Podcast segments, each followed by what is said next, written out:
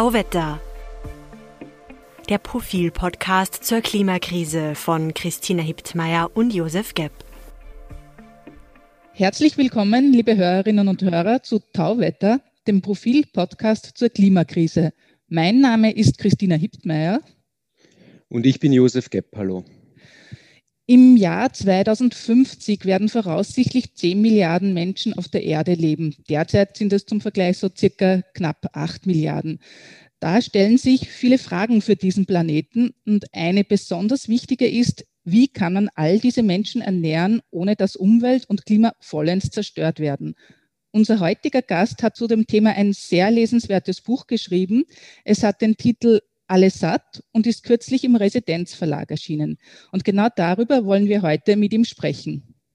Ja, guten Morgen. Mein Name ist Urs Nigli. Ich bin äh, Agrarwissenschaftler seit 40 Jahren und äh, ich bin ein sehr engagierter Agrarwissenschaftler. Ich habe mich immer sehr stark mit auch Zeitthemen, mit der politischen Relevanz der Forschung auseinandergesetzt und deswegen bin ich auch in den Biolandbau gegangen und habe 30 Jahre lang dort geforscht. Herr Nicki, äh, wir brauchen mehr Biolandbau, weil der konventionelle Landbau die Böden und das Klima ruiniert. Das schreiben Sie in Ihrem Buch und das äh, finden viele andere Experten auch. Die Frage ist, kann man die gesamte Weltbevölkerung mit Bio ernähren? Geht sich das aus? Wir haben das in unserer früheren Arbeit, wo ich noch äh, Leiter des äh, FIBEL in der Schweiz war, des Forschungsinstituts für biologischen Landbau, modelliert.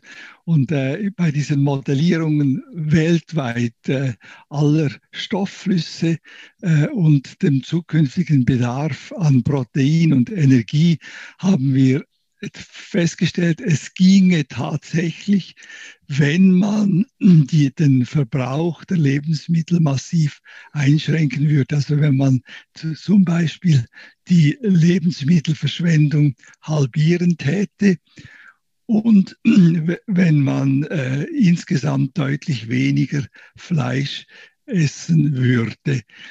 Das ist ein theoretisches Modell und bei Modellen ist es immer so, dass die natürlich in der Umsetzung, in der Praxis dann Schwierigkeiten haben, dass sie funktionieren. Und es ist natürlich auch ein Modell, das zeigt, dass man dann eigentlich fast keine Reserven mehr hat. Und weil die Schwankungen in den Erträgen, die jahreszeitlichen und die über die Jahre hinweg auftretenden Schwankungen sehr groß sind, weil es auch immer Krisen überall gibt, ist die, ist die Wahrscheinlichkeit, dass dieses Modell stimmt, nur theoretisch. Und äh, deswegen, ich würde sagen, aus meiner heutigen Perspektive, es ist nicht möglich. Ähm, es gibt ein interessantes Experiment in dem Zusammenhang, wo Sie auch involviert waren. Da hat man quasi zwei Felder unter genau gleichen Bedingungen nebeneinander angelegt. Eines war biobewirtschaftet, das andere war konventionell bewirtschaftet. Wie entwickeln sich dann die Erträge und was sind die Gefahren, die bei Bio auftreten, die, bei, die man bei konventionell äh, quasi verhindern kann? Ja, Sie sprechen den äh, DOK-Versuch an in der Schweiz, in der Nordwestschweiz. Das ist ja einer der allerersten Versuche weltweit, wo man verschiedene Anbausysteme wissenschaftlich in einem exakten Felddesign mit vier Wiederholungen miteinander verglichen hat. Das, das, das war etwas äh, damals Abstruses, dass man wissenschaftlich an den organischen Biolandbau, an den biodynamischen Landbau, an die konventionelle Produktion rangeht und schaut, wie entwickeln sich die über die Jahre. Zu der Zeit, also vor 40, 45 Jahren, war Biolandbau mehr eine Glaubensüberzeugung und keine Wissenschaft. Und das hat sich gelohnt, dieses Experiment, weil es dokumentiert über eine sehr lange Zeit, wie sich das Ertragspotenzial, aber auch die Bodenfruchtbarkeit, die Biodiversität auf dem Acker bei ganz unterschiedlichen Fruchtfolgen entwickelt. Und äh, man sieht da deutlich, dass, äh, dass über alle diese Jahre ist der Ertragsunterschied immer etwa gleich geblieben. Das ist äh, bei etwa 20 Prozent geringeren Erträgen auf dem Acker. Und äh, in dem also Sinne. Bioacker quasi im ja, Vergleich zum dem, konventionellen dem, Acker.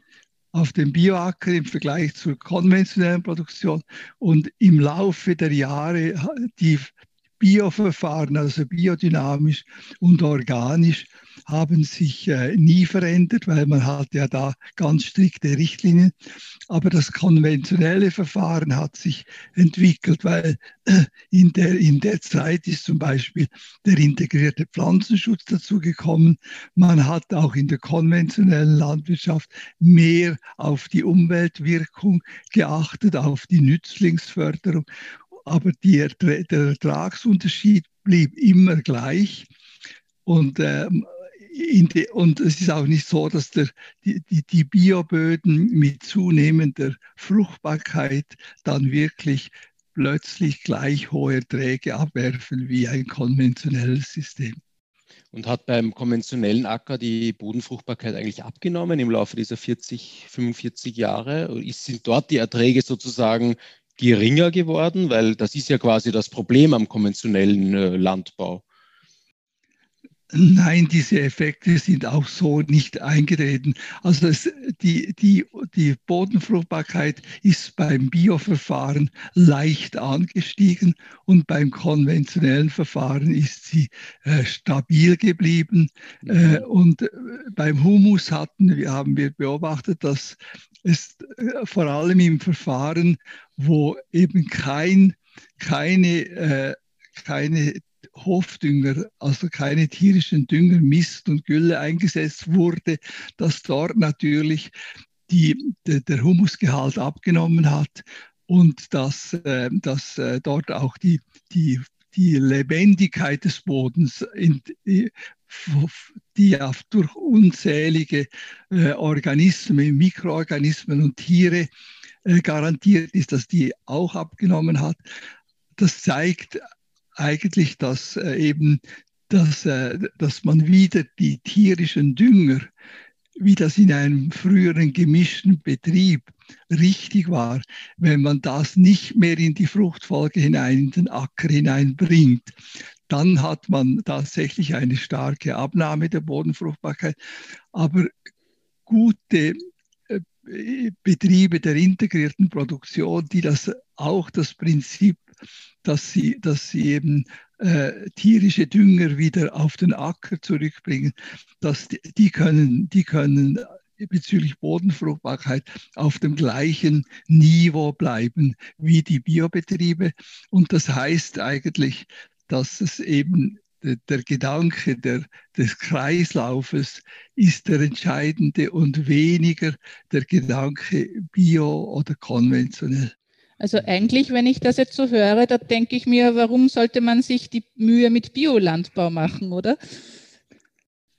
Ja, es, wir haben natürlich schon gesehen, dass äh, die Bio, die Bio-Varianten daneben, gerade was das Bodenleben anbelangt, also diese Milliarden von, von, äh, von Mikroorganismen im Boden, von Pilzen, von Bakterien, äh, aber auch von Regenwürmern, dass die äh, im auch im besten integrierten Verfahren mit integriertem Pflanzenschutz, dass, dass, dass, dort gewisse toxische Wirkungen beobachtet werden konnten und über die vielen Jahre, jedes Jahr immer wieder Behandlungen, dass dann das System, dass, dass dann eben äh, die Regenwurmpopulation, aber auch die Aktivität dieser Bodenorganismen, die ganz entscheidend sind, dass der Boden lebt und dass der Boden eine gute Struktur aufbaut, dass dort dann Bio wegen dem Nichtverwenden von, von Pflanzenschutzmitteln, also von Pestiziden,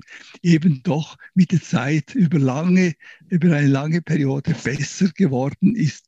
Das zeigt, dass eben die Verwendung von Pestiziden äh, doch die Bodenfruchtbarkeit äh, äh, verringern kann.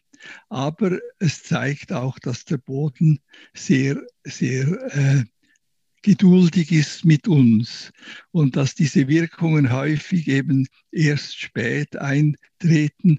Und, äh, und auch deswegen ist natürlich der Biolandbau eine fantastische Form, weil man nimmt eigentlich mögliche negative Entwicklungen, die über Jahrzehnte auftreten, schon bereits äh, voraus. Und das ist äh, die Stärke des Biolandbaus. Wie soll man sich denn heute aus Klimasicht richtig ernähren? Ja, jetzt kommen wir eigentlich zu den, äh, zu den schwierigen Fragen, weil eben bisher hat es sehr einfach getönt, der Biolandbau ist einfach besser. Und, äh, aber man sieht jetzt äh, zum Beispiel, dass bezüglich Klima, Klimagase, also Emissionen, Treibhausgase, dass der Biolandbau nicht besser ist als die konventionelle Landwirtschaft. Und dann kommt dazu, dass natürlich diese 20 Prozent weniger Ertrag auf der Fläche das bedeutet, dass man die anderswo auf einem Acker produzieren muss. Und damit entstehen ja auch wieder Klimabelastungen. Und äh, in dem Sinne ist eigentlich pro Fläche ist der Biolandbau gleich gut oder gleich schlecht wie die konventionelle Landwirtschaft. Und pro Tonne Lebensmittel gerechnet, weil schlussendlich essen wir ja nicht Landfläche, sondern wir essen Tonnen. Da ist der Biolandbau häufig schlechter. Und ähm, in dem Sinne, wir hatten dann aufgrund dieser Erfahrungen, haben wir dann begonnen, wirklich zu untersuchen, was kann der Biobetrieb noch speziell machen, um seine Klimabilanz zu verbessern. Und da, da haben wir äh, etwa 20, 25 Maßnahmen, Empfehlungen für Biobetriebe entwickelt. Und da sieht man dann natürlich schon, dass man auch aus einem Biobetrieb einen Klimabauer machen kann. Aber es braucht sehr viel mehr Aufwand, als, das, als einfach nur Biolandbau zu machen.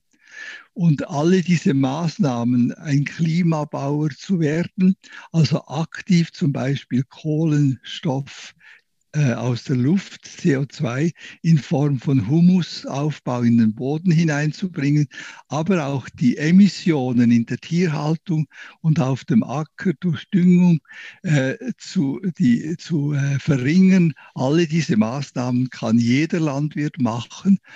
Aber wir haben eigentlich gerade am Biolandbau sehr viel gelernt, wie man da wirklich ganz gezielt äh, die, die, die Klimabilanz verbessern kann. Können Sie da ein paar Beispiele nennen? Ja, da, da, ist zum Beispiel grundsätzlich ist, ist, zum Beispiel die Herstellung von ganz hochwertigen Komposten, auch zum Beispiel über Feldrandkompostierung, wo, wo, wo städtische Abfälle oder kommunale Abfälle aus der Gartenbewirtschaftung, aus dem Gartenschnitt äh, zu Kompost verarbeitet werden. Das hat, das hat eine, eine sehr günstige Bilanz auf, auf, auf das Klima.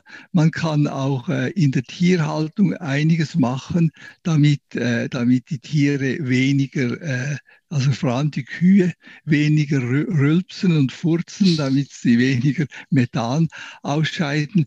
Und, ähm, und man kann grundsätzlich den Boden weniger intensiv bearbeiten, also dass man eben teilweise fluglos oder reduzierte Bodenbearbeitung macht. Im Biolandbau kann man nicht immer auf den Flug verzichten, weil, weil man kann nicht äh, Totalherbizide wie Glyphosat einsetzen um das, um das Unkraut wegzuhaben und dann völlig ähm, äh, fluglos zu säen. Man muss etwa alle drei, vier Jahre einmal den Boden wieder wenden. Aber, aber, da, aber im Prinzip mit solchen Techniken, dass man das eben nicht jährlich macht, kann man die Klimabilanz stark verbessern. Jetzt, jetzt äh, reden wir quasi, wechseln wir mal von der Sicht des Landwirts auf die Sicht des Konsumenten. Okay, wenn ich jetzt Bio-Einkauf ist das keine Garantie dafür, dass ich sozusagen zum Klimaschutz mehr beitrage, als wenn ich konventionelle Produkte einkaufe. Was kann ich jetzt machen? Was soll ich essen und was soll ich einkaufen als Konsument? Ich, ich persönlich äh, kaufe eigentlich nur, nur Bio ein, ob, jetzt, ob ich jetzt in Wien bin und dort koche oder ob ich äh, in der Schweiz bin, weil mir ist der Biobetrieb einfach als Betriebsform sehr sympathisch. Und, äh, und es ist auch so, dass wir ja noch weitere Vorteile haben, die habe ich erwähnt, die Bodenfruchtbarkeit, aber auch die, die Vielfalt. Ein Biobauer hat selten einen, einen unkrautfreien Acker und, und, und äh, diese Fähigkeit der Biobauern, das Unkraut mechanisch zu kontrollieren, aber nicht zu vernichten, das führt dazu, dass sehr viele Lebewesen in einem Acker, im, im Getreide, im Unterwuchs eben äh, leben. Und, äh, und, und, und dann äh, ist natürlich der, die, die Tierhaltung ist für mich auch sehr wichtig. Also die Biobauern haben die strengsten Richtlinien bezüglich artgerechter Tierhaltung. Also man hat schon sehr viele Effekte und die Biobauern sind auch häufig eben sehr in, initiativ, ideenreich, wie sie auch vermarkten, wie sie zum Markt fahren, wie sie mit den Verbrauchern, den Konsumenten äh, kommunizieren. Äh, ich denke, das ist, das ist einfach fast der Idealtypus eines modernen Bauern. Und äh, deswegen kaufe ich natürlich nur Bio. Aber man man darf das einfach nicht verallgemeinern. Wir haben also die Herausforderung, so viele Lebensmittel für, Sie haben es erwähnt, im Jahr 2050 vielleicht 10 Milliarden Menschen zu ernähren. Das ist eine ganz, das können wir nicht auf diese sanfte Tour alleine machen. Und, äh, und der Biolandbau verwendet teilweise sehr modernes Wissen, auch sehr viel aus der ökologischen Forschung, also das Verständnis, wie, wie Systeme funktionieren, wie, wie Interaktionen zwischen Landschaft, Biodiversität und Produktivität funktionieren, dass man eben Biodiversität auch zur Produktivitätssteigerung nutzen kann. Das, das, die, diese Forschungsergebnisse nutzen alle Biobauern und äh, auf der anderen Seite haben sie natürlich auch sehr, ein sehr konservatives Weltbild und sie betonen sehr stark das Wissen der Landwirtschaft, das über Generationen entwickelt wurde. Und ich bin einfach überzeugt, die Probleme können wir nur lösen, wenn wir auch das Hightech-Wissen, die die Intelligenz der modernen äh, Wissenschaft und auch die Dynamik von, von jungen, ehrgeizigen Wissenschaftlern nutzen. Äh, nur so können wir wirklich die Welt ernähren. Und, und, und da kommt man dann halt in Clinch mit gewiss, einerseits mit gewissen Konsumentinnenvorstellungen. Äh, man neigt ja dazu, die Vergangenheit, obwohl die das habe ich ja in meinem Buch auch gezeigt, häufig nicht so romantisch war, zu, ver, zu verherrlichen, dass da die Lösungen zu finden sind. Ich glaube eigentlich, wir finden die Lösung äh, in, in, in der modernen Forschung und wir brauchen das Generationenwissen der Landwirte trotzdem, weil das sind, die, die an ihrem Standort nachher exakt das Richtige machen. Und äh, in, in dem Sinne denke ich, wir müssen wirklich auch einen Frieden finden mit der modernen Technologie. Können Sie skizzieren, wie sozusagen ein Betrieb, der zukunftsfähig ist in gewisser Weise, ja, der, der nachhaltig wirtschaftet, der klimafreundlich ist, ausschauen kann. Das ist nicht, wie Sie sagen, ein Biolandbau, der einfach eine Landwirtschaft ist wie vor 100 Jahren. Da kommen technische Elemente, neuen Hightech kommt da dazu. Wie, wie, wie, wie kann man sich das vorstellen? Was, was konkret sind die Charakteristika, die so ein Betrieb quasi dann ausmachen? Wie soll der sein? Ja, ich denke, also die Hauptzielsetzung und das geht häufig etwas unter in der modernen Debatte. Äh, Pestizide gegen Biolandbau, Gentechnik gegen Biolandbau, das sind ja so plakative teilweise dumme Diskussionen. Ich, fühl, ich fühle mich manchmal unterfordert in diesen Diskussionen. Äh, die, wir müssen ja eigentlich überlegen, was wollen wir? Wir brauchen eine produktive Landwirtschaft, weil wir müssen viel produzieren. Und wir sind eigentlich äh, wir, wir haben zwar Maßnahmen, wie wir den Druck von der Produktivität wegnehmen können, indem wir weniger Fleisch essen und mehr Getreide direkt in die menschliche Ernährung hineinbringen und indem wir Food Waste halbieren. Food Waste kann man nicht wegbringen, weil es, in jedem Haushalt fallen beim, beim Gemüserüsten, in jedem Restaurant fallen ziemlich viele Abfälle an, aber man kann es reduzieren. Alle diese, diese, diese Maßnahmen ein, einbezogen, wir brauchen eine produktive Landwirtschaft.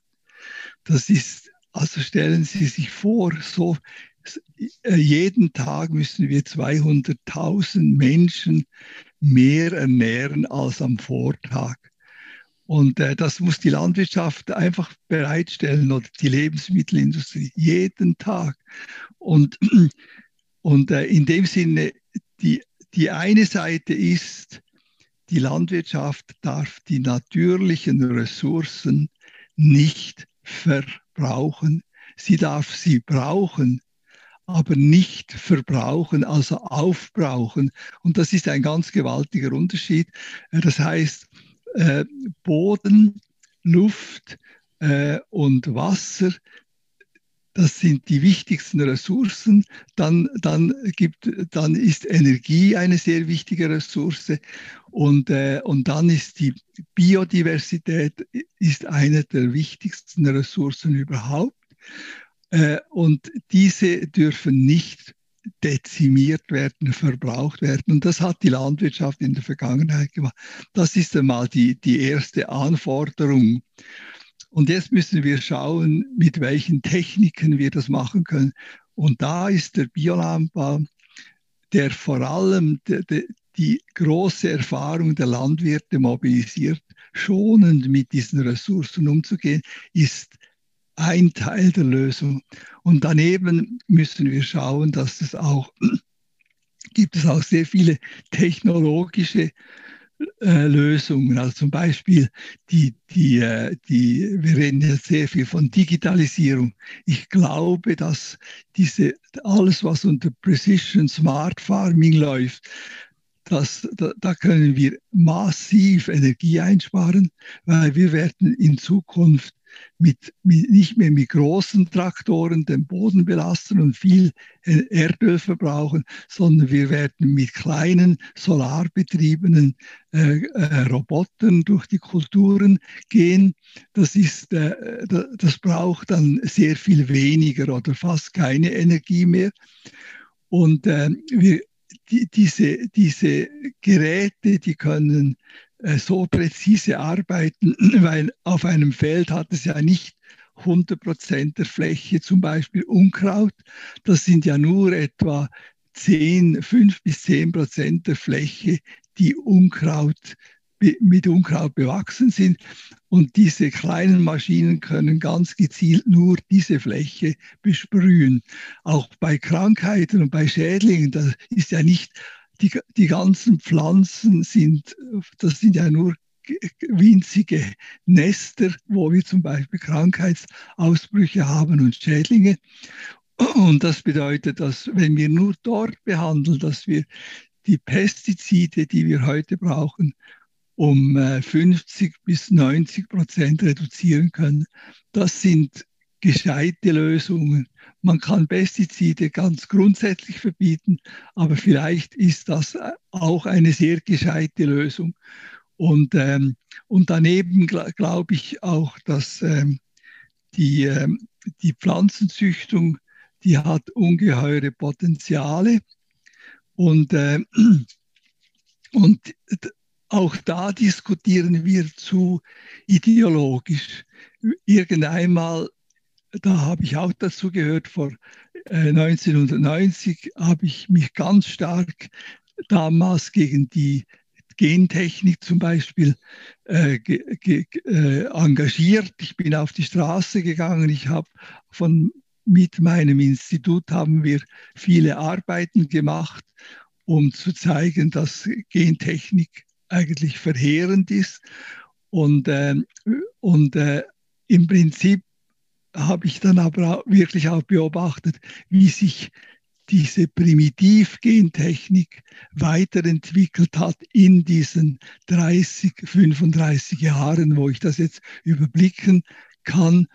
Und da sieht man dann plötzlich, dass äh, diese, diese Wissenschaftler sehr viel gelernt haben und dass man heute die ganz modernen äh, molekularbiologischen Züchtungsmethoden wie das Genom editieren, das sich ja im Endprodukt nicht unterscheidet von einer ganz normalen Pflanze, äh, wo man keine Fremdgene mehr findet, äh, dass, da, dass, dass das eigentlich äh, viele Probleme, die wir damals mit der Gentechnik hatten, lösen könnte.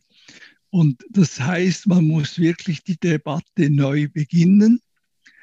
Und, äh, und weil sonst beraubt man sich einer Möglichkeit der Problemlösung. Solche neuen Sorten, die auch in der Natur, die auch durch normale Züchtung hergestellt werden könnten oder können, nur mit einer sehr viel längeren äh, Züchtungsdauer, äh, diese neuen Pflanzen muss man einfach anschauen, bringen die, bringen die in diesem System, das wir wollen, ein nicht ressourcenverbrauchendes System, das ertragreich ist, bringen die etwas oder bringen sie nichts? Und äh, diese Debatten sollte man sachlich führen und nicht ideologisch. Ich denke, da werden Sie in der Biobauernszene wohl ein bisschen angefeindet werden, oder? Dort gilt Gentechnik ja als Teufelszeug schlechthin. Ja, das, das weiß ich ja, äh, das weiß ich ja seit, seit, seit 2016, dass ich da angefeindet werde. Aber ich habe mich immer bemüht, diese, diese Diskussion äh, sehr sachlich zu führen. Und, äh, und und äh, das Problem ist einfach, äh, die, die Argumente vieler Biobauern haben nämlich eigentlich nie richtig überzeugt, weil, weil äh, ja, es, also es genügt einfach nicht, wenn man eine Aversion gegen etwas hat. Ich verstehe das im Kontext der, der Vorstellung, dass man sehr natürliche Produkte herstellt das passt das überhaupt nicht rein. Und, äh, und in dem Sinne hab, bin ich ja nie einer Biobauernorganisation auf die Füße getreten. Aber dort, wo man eben sehr viel Pflanzenschutzmittel und sehr viel Dünger braucht, wo man eben nicht in diesen Kreisläufen drin denkt, da, da brauchen wir, äh, da brauchen, da, da können wir das eben sehr gut gebrauchen. Und äh, da wäre da wäre die Anwendung äh, von, von sehr guten, resistenten Sorten, die die Fähigkeit haben, sich selber gegen Krankheiten und Schädlinge zu, zu wehren, die auch Stickstoffdünger und Phosphordünger aus dem Boden sehr effizient aufnehmen. Da, wär, da wären die ein gewaltiger äh, Ökologisierungsschritt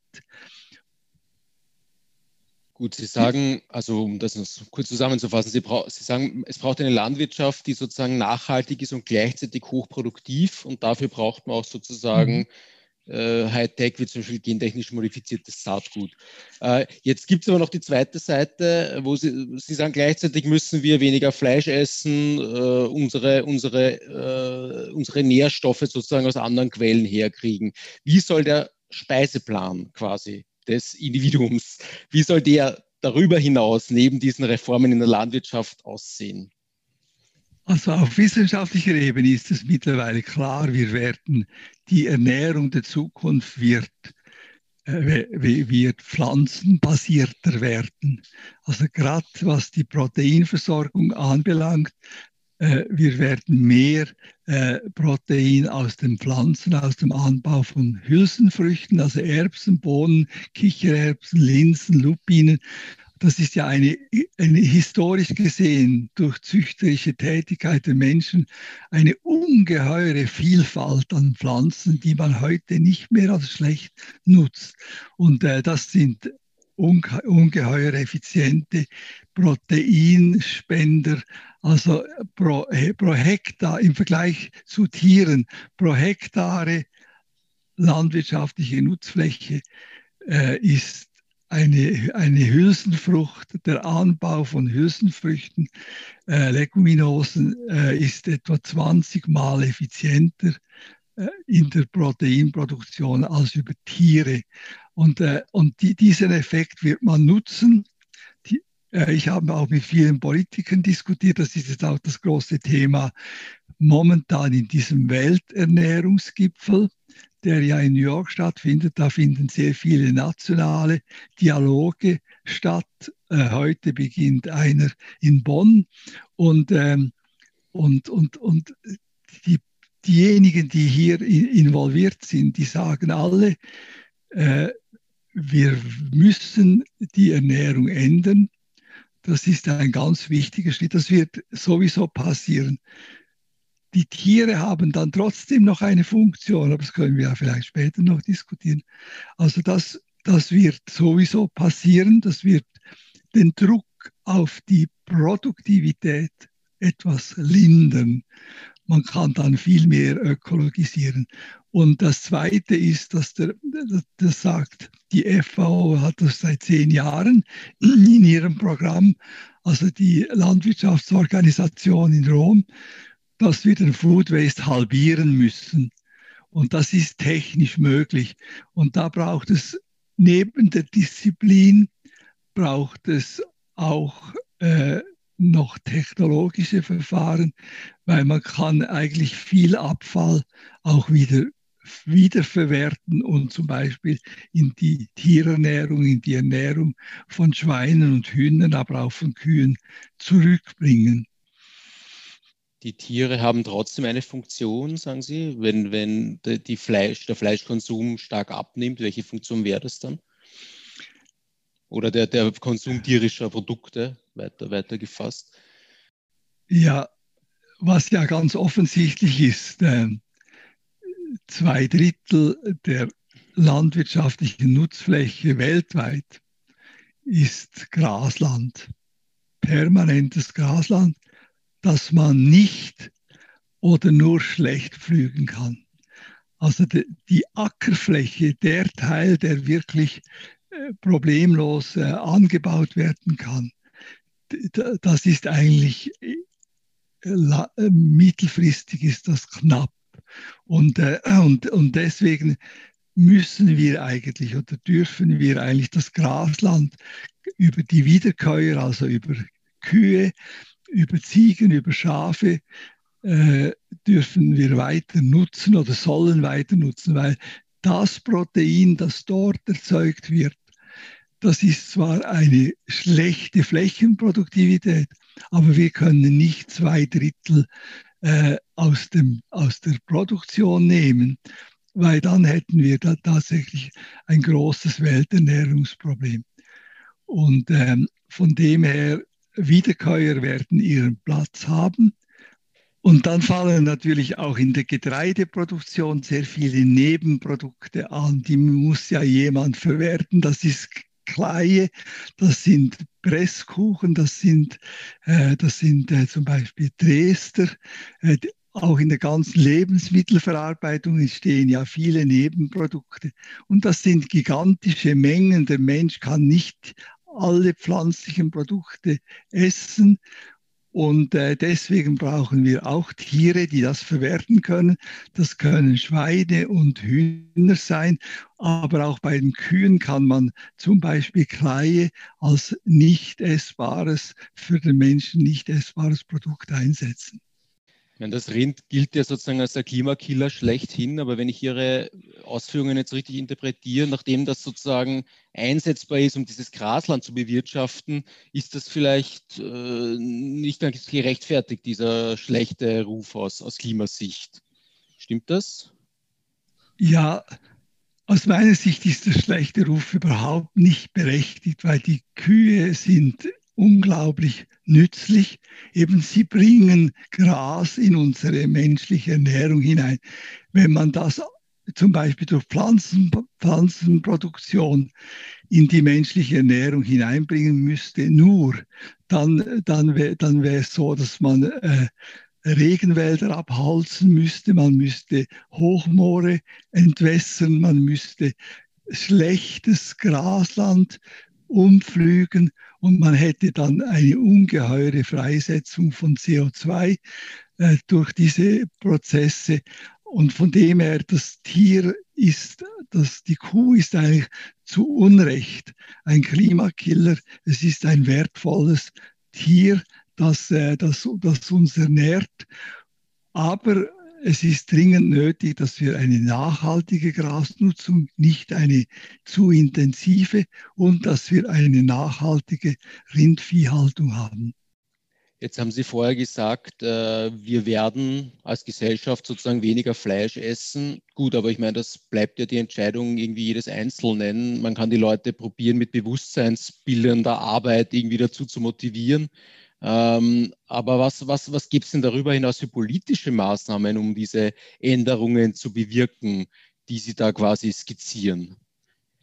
Also ich denke, also ich, die Menschen müssen, müssen ja auch ganz direkt motiviert sein. Und äh, da steigt in der Politik das Bewusstsein, dass, dass die Menschen sehr viel besser integriert werden in die Entscheidungsfindung, aber auch in die Meinungsbildung.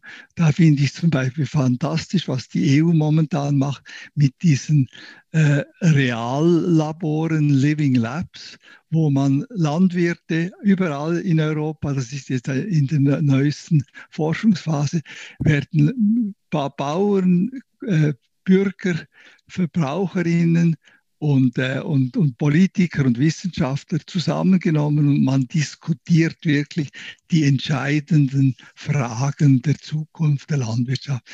Und äh, die, die Bürgerinnen und Bürger und die Konsumentinnen müssen verstehen oder verstehen zunehmend, dass sie Teil des Problems sind. Ohne eine nachhaltige Ernährung gibt es auch keine nachhaltige Landwirtschaft.